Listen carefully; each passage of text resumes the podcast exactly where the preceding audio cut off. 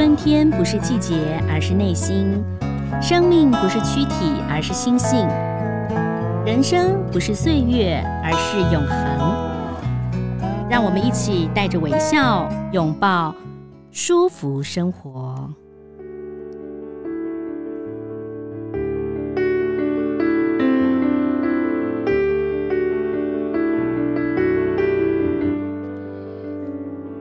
各位舒服生活的听众，大家好，我是赵婷，欢迎来到我们今天的节目当中。呃，今天呢，其实，在节目当中，我们要跟大家来谈谈啊，跟所有朋友、听众，所有健康有关系的事情啊。很高兴呢，这个健康达人啦，因为他头衔很多啊。之前呢，也是这个杂志的总编辑呀，呃，后来他很特别，他的经历哈，就是他还。去了国外，做了一件很特别的事，又回来，还担任老师，自己呢也有主持哈节目。很高兴呢邀请到黄慧茹，慧茹你好，赵婷好，各位听众朋友大家好，我跟赵婷真的是老朋友了。对对，以前就是为了杂志做宣传，就常常要去上她的节目。嗯嗯嗯。那我我我也大致自我介绍一下，我以前就是呃一个健康类的杂志的总编辑，然后我在那边待了十五年之后。就离职去了印度，嗯，取得瑜伽师资的证照，回到台湾，然后现在的生活呢，是一边写作，有写书，嗯哼。然后有写专栏，嗯，然后一边在教瑜伽，然后我也主持了一个自己的 podcast，就叫聪明慢老。哦，但，其实呢，这个慧如真的好厉害啊！就是到了印度去上课，那时候我们还有在呃节目当中哈，嗯，谈到分享，你就是完全是放空，整个放空了自己，然后呢就去上课，然后没想到回来还去教瑜伽，整个的经历是很特别的。但是好像都是跟身心灵、跟自己有关、跟健康有关。不管是身体上，我觉得心灵上也会有一些些的改变。对，现在看起来好像就是呃，慢慢的走出了一个比较明确的路，但当时就是。呃，就是离开，然后惶恐也不安，不知道要干什么，然后就是本来就是常年二十多年都在练瑜伽，就干脆去印度，然后原本也没有打算去取得师资证照，然后原本也没打算要教，就慢慢慢慢路走久了，就走出自己的路了，然后就好像就有点理所当然的把自己的写作跟自己的生活跟实践都合在一起，然后一直对同一群人沟通怎么去让自己呃聪明慢老。嗯，对。不过你刚刚讲到了彷徨的那一阵子哈，我记得我们那时候还有聊过，你看起来不太彷徨，但是我就说你其实还蛮豁达，也许心里头是有一点慌张，因为对未来。但是很多人都说嘛，做一件事情你很专注，做久了，最后你就是专家，就是你的。那当然，在你还没有这个一开始彷徨的时候，其实你就是专家了，因为你常年呃耕耘在这个跟健康有关系的，同时也写了许多畅销书，像是慢老啊、活好啊，还有最近的糖胖，对不对？对，但是里面都两个字哦，走吧哈。那走吧，有些远路是必须的。嗯嗯，可是我老实讲，我现在教瑜伽教了五六年嘛，嗯。其实我到现在还是很惶恐，就是我还是会像我写文章一样，就是每一篇文章可能会被流量这件事所制约。那我也会每一个 每一堂课到有几个学生，我也是会担心。所以我其实是从你要想说中年转业，真的不是那么容易。就是你喜欢一件事情，喜欢到让人家愿意付钱给你，而且长期的付钱给你，其实是不。不是那么容易的事，我也讲过，说我练我教的第一堂课，嗯嗯，我当然就是很累，很很怕，所以我就几乎都快不能睡，然后上上课的时候几乎都快吐了，太紧张了。所以你真的是压力。像我碰到一个作家，他有跟我讲，他就说，哎、欸，我我我看了今天我的排行榜，就是怎么样多了多少。然后他说他看了别人的是多少，然后他去各个的书店去看他的书，哎，其实我真的有点讶异惊讶，哦、就是其实慧如也是这样，对不对？其实你会看，就是说，因为你比较像记者嘛，因为你以前总是在杂志社上班嘛，嗯、所以你比较会关心，比如说今天哦，我的东西影片流量是多少，我做了什么事情，嗯、就是很注重这个跟数字有关的。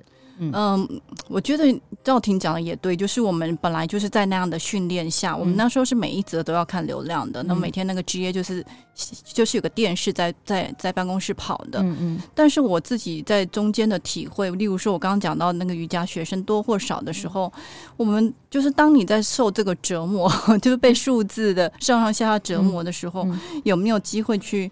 跳脱。嗯、那我刚好就是看到一个瑜伽大师写的一一段话，我觉得对我自己有帮助。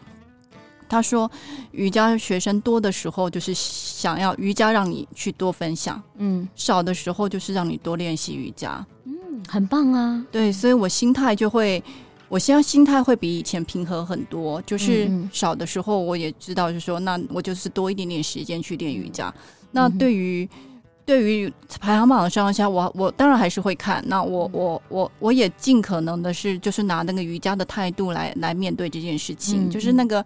你要把你能做的事情尽量做好。例如说，我刚跟赵婷刚好提到说，如果有有通告可以跟大家沟通分享我，我我想写的东西，我们会尽量上。但是结果你可能就没有办法决定。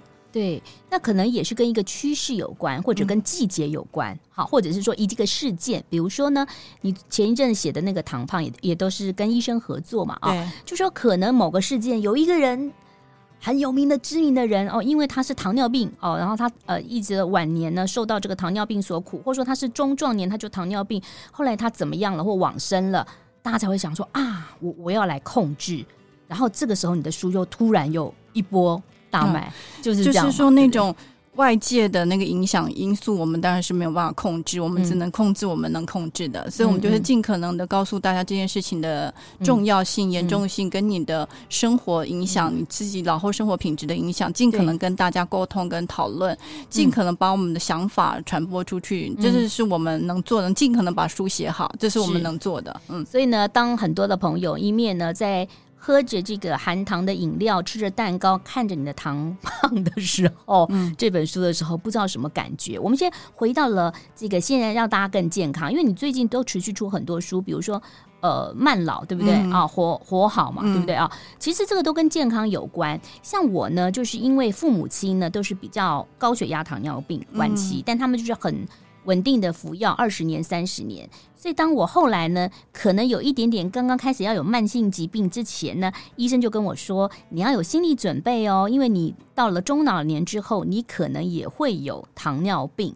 他说，因为还是很多都是跟遗传有关，可是很多时候呢，在我们可能跟遗传有关之前，我们是不是可以用饮食、用运动？拉长它的距离，对，这这也是我们这本书正在写的。嗯，其实我也是高危险群，我爸爸妈妈都有糖尿病。甚至、嗯、事实上，跟我合作这本书的尤能军医师，他也是，嗯、他也是高危险群，他也是有家族病史。嗯，事实上，他后来也得了糖尿病前期，但他现在就是靠饮食跟运动逆转，他瘦下了二十六公斤，瘦二十六公斤，嗯嗯嗯，所以我们这本书有一个很很。我自己觉得很有用的想法，就是说，像赵婷我或跟尤医师，我们都是在基因上、遗传上，总有一天会得糖尿病的人。嗯，我们有没有可能把这个病往后推移到七十岁以后我们才得？嗯，因为台湾人的平均年龄是八十一岁嘛，女生到八十三岁。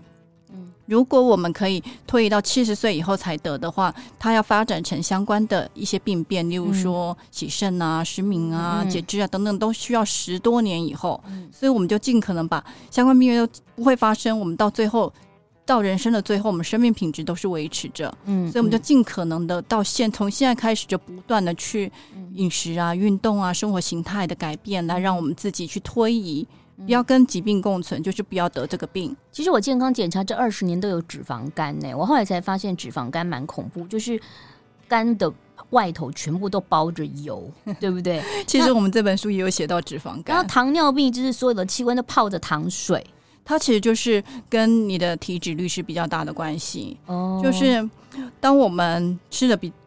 太多就是热量太多，那主要就是我们主要啦，就是主要就是你的糖分，嗯，糖类啦，就是有字旁的糖，碳水化物，淀粉就会对淀粉。糖了。对对对对对，就是你的生活形态，我们现在又比较多久坐嘛，比较少活动跟运动，那它没有办法被消耗，它就被被储存留下来，那它留在肝脏，所以就变成脂肪肝。嗯，可是肝脏它其实不是储储存我们脂肪的地方，所以太多了，它就会游离到隔壁的胰脏，那胰脏它就没有办法好好的运作，所以它胰岛素就没有好好的运作，所以就会阻抗。嗯，阻抗之后就之后就是糖尿病。简单讲就是说，它事实上是跟你的体脂率是一个非常大的关系。哎，所以你看，有一些人看起来瘦瘦，但他体脂率很高。像我去磅个体重啊，其实我体脂率都超标。要降低体脂率，其实跟你降低体重是正正必然的关系嘛？有些人体重其实不重哎、欸，但他体脂很高哎、欸。其实我的前一本书就是在讲肌少症嘛，嗯，那就是肌肉量的太少，然后体脂率太高。其实那个这个其实我们以前会讲说是泡芙族，现在还有那种久坐型的肌少症等等等等的。嗯、所以其实肌肉量太少，然后脂肪率的太高，其实是台湾。我觉得是台湾还蛮明确的 问题，台湾不太运动的，但是这几年有很好很多了。对，这几年好很多。然后对于肌肉的维持啊，就觉得它对的我们老后生活品质有关的这件事情，也在我们不断的沟通下，大家越来越重视。嗯，所以你刚刚赵婷讲到说体脂跟体重，它其实还是会有点，你如果下来，它事实上会同步下来，但是体脂真的是难难多了，相对而言，而且你在降体重的过程，你要。保持你的肌肉不要掉，对，这好难哈、哦。对，真的很难。嗯、就是通常你的你的整体的体重往下掉，你的肌肉多多少少都会掉。嗯、所以你要你在减肥，所谓的减肥的过程中，就要特别的注意你的肌肉量有没有掉。嗯、所以其实不太容易，但是要要小心，否则你就是看起来瘦下来，但是你你那种瘦是不健康的瘦，有什么有什么用？所以慧如刚刚讲碳水化合物可能要控制，对不对？对，那碳水化合物很多人就就知道，就是呃，那个淀粉也算嘛，对不对？对米主要就主食类啦，主食类就白米、白面、白面等等。白米、白面，像我不喜欢吃白米、白面，但我我有我一个败笔就喜欢吃饼干，其实很可怕。因为我我以前去做过饼干蛋糕课、饼干课之后，才知道我到底吃了多少。我我觉得这个真的要叫大家去做一次。我知道，因为我也很爱看那种那种视频、那种影片，然后经常哦，Oh my God，怎么这么多？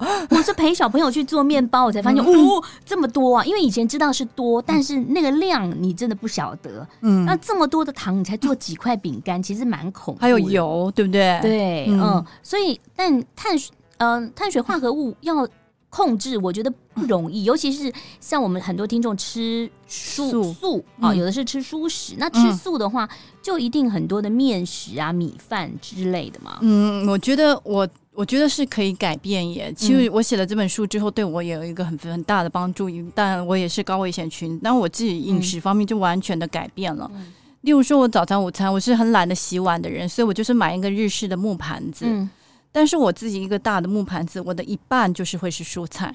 哦，你干脆就买一个木盘子就对了，你不 不要说用拿的就对了。对，一个大的，它就是一个三，蛮好的，蛮好的，三二一的概念，就是一个大的盘子。嗯，我这一边全部都是蔬菜。嗯，但你望向另外一半呢？另外一半的三分之一，嗯，是你的淀粉，三分之二是你的碳，是你的蛋蛋白质，三分之二。对，所以你看你那个比例。你的淀粉就只有吃这么少，然后多数都还是蔬食、嗯、蔬菜。欸、然后接下来你的碳、你的蛋白质呢？我会建议你要你要双重蛋白质，嗯、就是你要吃到植物性蛋白质跟动物性蛋白质。如果你不是吃素的人，嗯、所以就是你的豆腐啊、嗯、豆皮啊、豆干类啊，嗯，都可以吃，或是。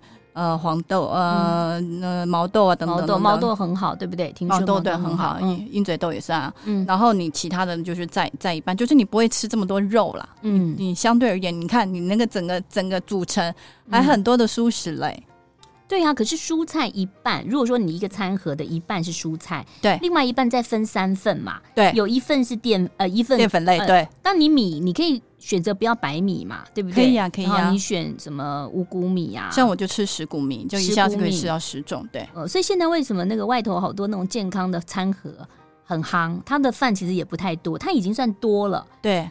那你你可以跟他说不要白饭或不要饭，因为我有我上次排队去买这种健康餐盒，嗯，前面两个男生啊看起来很很很壮哎、欸，他点的东西比我还少。他说我们都不要白饭，我们只要青菜跟肉就好了。我猜他还有补充他自己的蛋白饮或者蛋白粉，对，用蛋白粉泡的，我猜啦。哦、所以他就是他就是不要淀粉，然后蔬菜跟那个、嗯、那个类。那蛋白那蛋白吃多了会。会不会不好呢？嗯，如果你的肾脏是健康的，目前没有没有依据是说会会不好。但是你如果肾脏开始有毛病的时候，嗯、你就是要遵循那个医你的医疗团队的建议嘛。嗯嗯，就是他他说要多少的比例就多少比例，对对，就是你体重的什么零点八、一点零啊、二点二啊等等的，一点二啊等等，你就是他告诉你怎么样，你就照着他吃。嗯，然后嗯。没有，就这样。啊，那因为刚我知道你刚刚想要讲一些，就是这个吃的顺序，对不对？对，吃的顺序也是有差哦。嗯、就是你吃的顺序对的话，你饭后的血糖是会降六成的。真的吗？真的，饭后还会降六成啊？就是说，有些人就会说我我我的第一餐第一口如果是、嗯、是吃那个。碳水化合物的话，嗯、你就是一开始就是让你的血糖冲上来就，冲上去了。嗯、但是有些人说，那我一开始是要先吃啊、呃、淀粉呢，不是是蔬蔬菜呢，还是蛋白质呢？嗯，两种说法的人都有，有不同的医生有不同的主张。嗯、但是我跟我合作的刘医师，他是觉得都可以。嗯，因为你的第一口。你会拉动那个胰岛素的那个比例，其实是蛮低的，所以你吃哪一种都可以。然后后来我找到国际期刊也是，你只要是把那个淀粉推移到最后才吃的话，嗯，那都一样，都是可以让你的饭后的血糖的高峰值会下降的。所以换言之，你无论你就是看你自己的习惯，你如果是先吃你不喜欢吃蔬菜的人，你你一开始就就。就逼自己先吃蔬菜吧，嗯嗯、然后你再吃吃蛋白蛋白质啊、肉类等等，然后反正你就是要把淀粉类放在最后再吃。嗯，嗯，所以你可以，如果你真的想吃蛋白质的话，你可以先吃水煮蛋也可以，对不对？对啊，先吃个蛋，然后呢，你配一下蔬菜，最后呢，把哎，跟我们想象的完全不一样。以前都是饭配菜啊，对对？你现在应该要把。呃，你的那个淀粉类，就像我们吃西餐一样，嗯、它是一个呃配菜，嗯，就是那一抹的那个那个，嗯，那个什么番茄泥什么的。那所以其实我们如果吃 buffet，就是我们如果吃自助餐，基本上我们只要吃前面就可以了，有时候主餐也不用了，就是它要分量要相对少。嗯，以前你可能靠它吃饱，那你现在你重视你自己的分量的比例，嗯，那你重重视你吃的那些顺序之后，嗯，你要让你的那个吃饱的那个淀粉类减低，就没有这么的辛苦。另外还有一个方法就是你吃多种多样，嗯，你看你你如果。饭少少就靠咸跟饭去配的时候，嗯、你很容易你要饭要吃的够多，你才会饱。嗯，可是你你上面你的你的，假如说我们这个饭盘菜盘上餐盘上都是花花绿绿有很多东西的时候，东吃西吃，你你的饱足感、满足感相对都会比较高，你就不会觉得说我要吃饱就一定要扒饭。那这样子吃的话，当然就是会控制血糖嘛。对，它会不会让你的体重会比较？呃，减重呢？因为我附近好多人，像我阿姨跟我说，啊，我跟你讲，我也知道啊，可是我不吃饭，我就觉得我没有吃到东西，你知道？就是他会不会体重也会控制下来？体重也会控制下来。我我跟你讲，我我自己的经验哦，我刚开始实践这件事情的时候，我也会觉得说。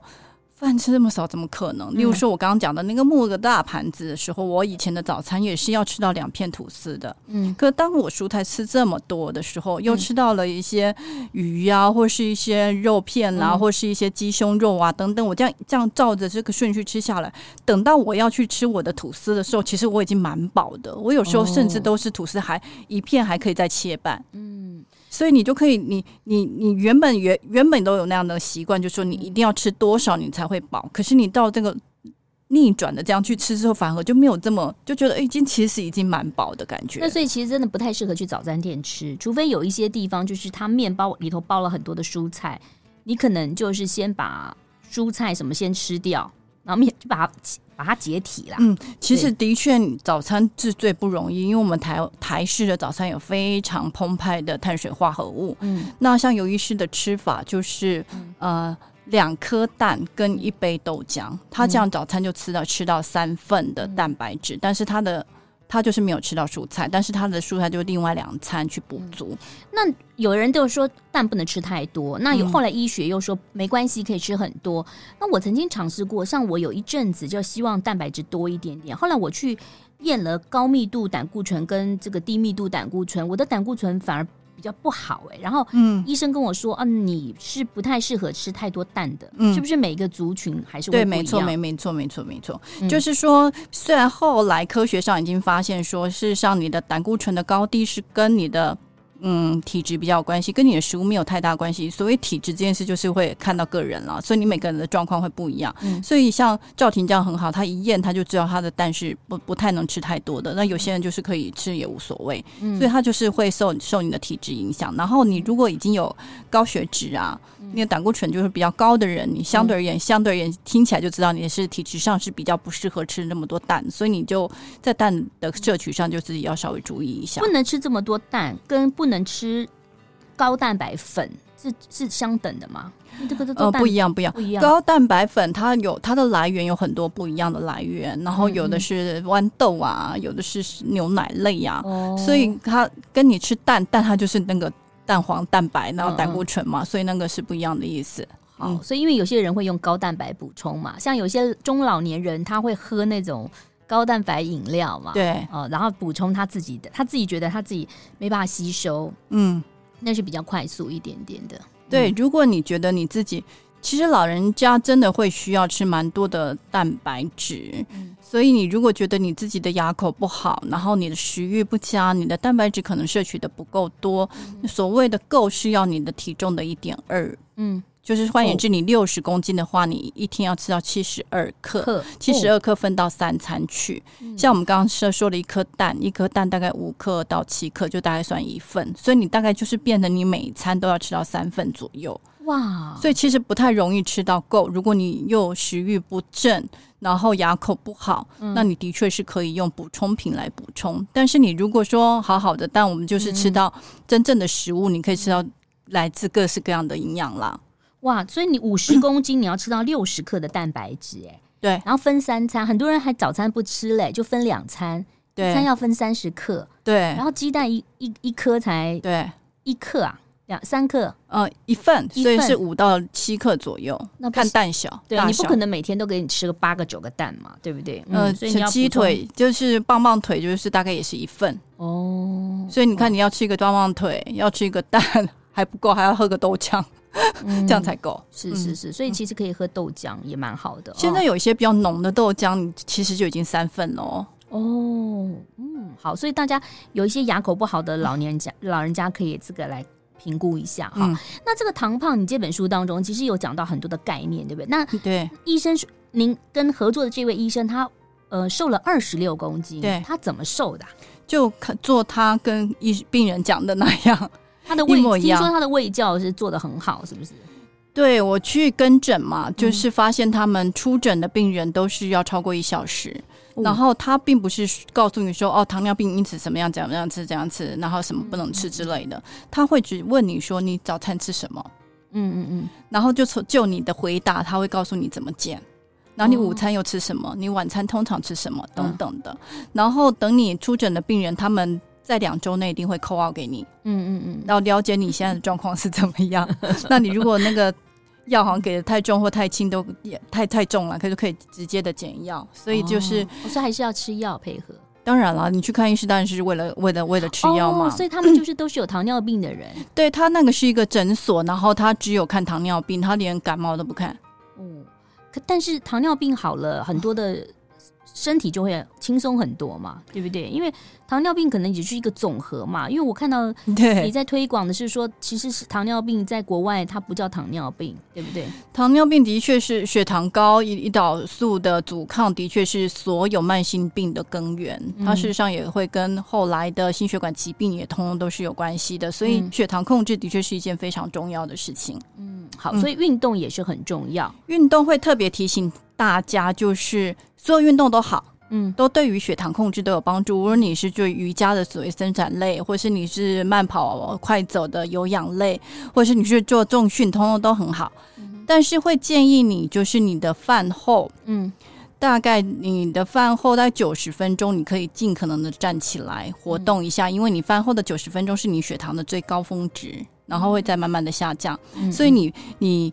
运动要看时机，所以那时候是很好的降血糖的机会。所以意思是说，如果我六点吃晚饭，吃到七点，然后七点到九点这一段，最好你是站起来的，你就去遛狗哦，倒垃圾，嗯，至少站起来洗碗，嗯。有意思是说边洗碗边踏步，但是我觉得这里实在太给白了一点。反正你那时候就尽可能的站起来，就是饭后出去散步，老人家不是都这样讲吗？这事实上是有道理的。对，对，对，现在当然还有管理委员会帮你倒垃圾。如果你家里头是可以要自己去倒垃圾，你就算好时间，吃完晚饭之后呢，哎，先去遛个狗，回来以后准备倒垃圾。对，这那两个小时很重要，或者是出去走走都好。就是你保持一个有氧性的运动，可以帮你的血糖降下来。嗯、然后，这国际上期刊也是这样子做。然后，他们让自己的员工就是用那个血糖的监测仪，现在已经有那个两可以看两个礼拜。他们原本就有，哦、然后他们就是让大家做这个实验，不用不用弄用血，对，现在不用，不用血啦，对，哦、现在不用了。现在已经有在买了，就是你可以，他就是让自己的员工哦，都、嗯、都都用的那个，然后来看他在饭后的什么时候血糖高，然后你有没有做运动，他能不能下降，就看到这些数字。我想问一个专真的比较专业问题，因为我也不太懂啊。那当然您也不是医师，但我想你应该比较了解。我们不是常测那个饭前血糖跟饭后血糖？对。为什么要这样测？那如果有的人是饭前有超标，饭后没有；有的人是饭后才超标，这个是代表什么？这是的确是有一点点超乎我知道的，可是他可能是比较看你的那个血糖的不同的时间的一些敏感度。哦，嗯，像我们之前啊有做那种就是不孕症的治疗哈，我还记得某一个医生他都会让我们去测，就是在你做治疗之前，他会让你喝很多的。糖糖水，糖水，对对对对。那那个时候我就想说，为什么生殖医学会跟糖尿有关？糖尿病就是放血糖有关？但我是也没有问他啦。嗯嗯，他可能是要知道说你，你你你在那个过程中会不会妊娠毒血症？哦，会不会血糖突然高起来？是是，所以所以其实很多人是在怀孕的那个过程中，他有妊娠毒血，嗯、那他事实上会有非常高的比例，你之后会得糖尿病，甚至还有妊娠高血压。对对对对，他是要先测你有没有那个相关的反应吧。哦，好，所以你看啊、哦，大家不要觉得说啊，我头痛就医头，脚痛医脚，很多东西都是连结的。这个很难哈，当然你刚刚讲到是跟这个器官有关。如果说你的糖尿病控制好了，血糖控制好了，其实你就会健康许多。否则你得了糖尿病，事实上会有的人很累，甚至说我们比较知道就是截肢，或者说在我其实曾经有在一个老人身上会闻到一种很特别的味道，对，那可能已经是末期了，是不是？对对对，它会有一种对，也不是臭味，但是就是一个特别的味道，对，糖的。类似有点酸的那个味道，有点类似，对，的确是，嗯，因为现在已经发现，就刚刚也有讲到，胰岛素阻抗这件事情，事实上是整个慢性病的一些关键的一个关键的根源跟密码了。所以你换言之，你真的要把这件事情控制好。那控制所谓控制这件事情，不外乎就是饮食跟运动这两件事情。嗯，所以你要想说，听起来就是。你会觉得啊，我怎么可能我的淀粉吃这么少？但是我们有讲很多方法，例如说你就是比例上让你的蔬菜吃多一点，然后你吃的顺序上也可以改变，然后你运动上你也可以做一些些其实没有想的这么难的一些尝试。其实我们还讲到一个忘记讲的一个陷阱，淀粉吃的少，我很多人说我就是不吃，可是我刚刚讲到我的陷阱就是饼干嘛，嗯、我我其实只吃饼干，喜欢吃那种巧克力的饼干，嗯、那个很可怕，我知道那个手工的。还有个陷阱，台湾太多了饮料啊，对，摇手摇杯。其实我们这次在写这本书的时候，除了想到说台湾的高龄化，当然就是台湾的糖尿病这么严重，就是两百三十万人糖尿病嘛，所以就接近一成。但是糖尿病前期的人也是有五百多万，所以加起来是七百多万的人，是就是台湾三分之一的人是浸在糖水里。嗯，那这么严重，那。一部分就是因为高龄化，台湾人活得老嘛，老化速度很高嘛，嗯、所以它这是一个老化的疾病，所以想必然就是这个是一个现象。嗯、但是我们也看到年轻化，嗯，就是台湾的青少年跟儿童哦，都是有一成的人已经糖尿病前期，一成对，很多哎、欸，但背后就是他们这个一成的背后，就台湾的青少年跟儿童有三分之一，两个都接近三分之一是过胖跟。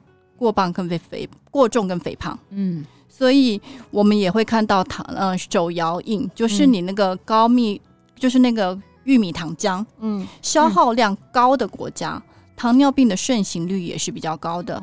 嗯、那台湾自己本土的研究也有发现说，青少女，你如果每天都喝含糖饮料的话，你的腰围是会多三到四公分，跟你没有喝的人，那就一一寸多两寸了。哦、对，然后你日后得到代谢症候群啊、糖尿病等等的几率风险也是会增高的。嗯嗯，所以就是像，尤其像夏天这么热，大家又喝的很凶吼。对，而且很多人都用半糖，嗯、但是你你忘了，你半糖之外，你加了珍珠。